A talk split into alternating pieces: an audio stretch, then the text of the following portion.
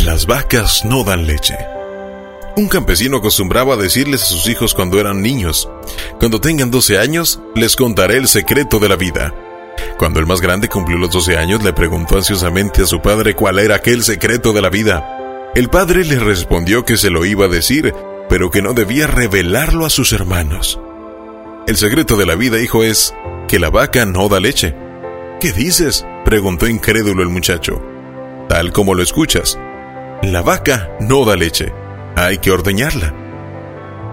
Tienes que levantarte a las 4 de la mañana, ir al campo, caminar por el corral lleno de excremento, atar la cola y las patas de la vaca, sentarte en el banquito, colocar el balde y hacer los movimientos adecuados.